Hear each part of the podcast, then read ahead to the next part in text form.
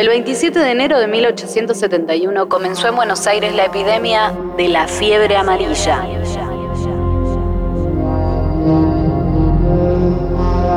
Ya se habían tenido noticias acerca de un recrudecimiento de la enfermedad en Río de Janeiro. Al principio se evitó el ingreso de pasajeros que llegaban en barcos a Buenos Aires. Sin embargo, el entonces presidente Sarmiento decidió no extender la cuarentena, permitiendo de este modo la libre circulación.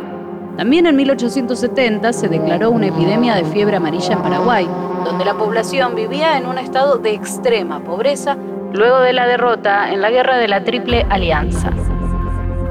En primer lugar no se sabía qué era la fiebre amarilla, nada, no se tenía idea. En general se puede decir que el tratamiento era muy empírico, no había una, una cura específica de la fiebre amarilla. Se pensaba que esta, como otras enfermedades, era debido a los miasmas. Nunca estuvo claro de qué modo ingresó la enfermedad al país, pero se dio como fecha de inicio de la epidemia el 27 de enero de 1871, cuando el Consejo de Higiene Pública de San Telmo identificó los primeros tres casos en varios comentillos de ese barrio. Sin embargo, la comisión municipal que presidía Narciso Martínez de Oz desoyó las advertencias de varios médicos y no dio a conocer públicamente los casos. Aunque a partir de esa fecha se registraron cada vez más enfermos, la municipalidad continuó con los preparativos relacionados con los festejos del carnaval, que en aquella época era un acontecimiento multitudinario. La fiebre amarilla tiene un primer periodo en el cual hay mucha fiebre y gran quebrantamiento.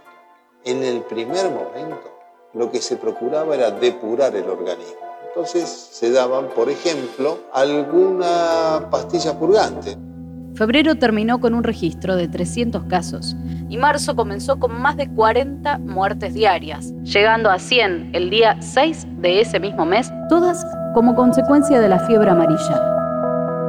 Recién el 2 de marzo, cuando el carnaval llegaba a su fin y la enfermedad comenzó a azotar a los barrios aristócratas, se prohibieron los bailes y más de la tercera parte de los porteños abandonó la ciudad. Los hospitales se saturaron de enfermos, por los que la municipalidad decidió crear centros de emergencia para atender a los pacientes afectados. Miles de vecinos se congregaron el 13 de marzo en la actual Plaza de Mayo para designar una Comisión Popular de Salud Pública, que se encargó de expulsar a las personas que vivían en lugares afectados por la enfermedad. La más perjudicada por este accionar parapolicial fue la comunidad negra, cuyos integrantes murieron masivamente y fueron enterrados en fosas comunes. También se echaron a cientos de inmigrantes italianos a los que se los acusaba de haber traído la enfermedad de Europa. Se los deportó en barcos condenando a la gran mayoría a morir en alta mar. En el cementerio de Chacarita llegaron a enterrarse más de 500 personas por día e incluso hubo inundaciones nocturnas a principios de abril, momento en que se dio el pico de la epidemia. En mayo, ayudada por los primeros fríos del invierno, la cifra de muertos comenzó a disminuir, volviendo de a poco a la normalidad. El 2 de junio, por primera vez, ya no se registró ningún caso.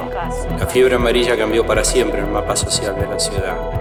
Sus casi 15.000 víctimas pusieron en evidencia la ausencia absoluta de una infraestructura sanitaria.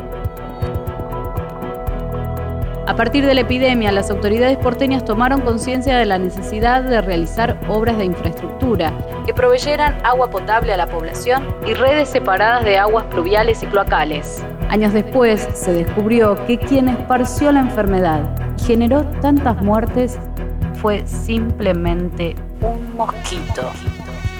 El Aedes aegypti.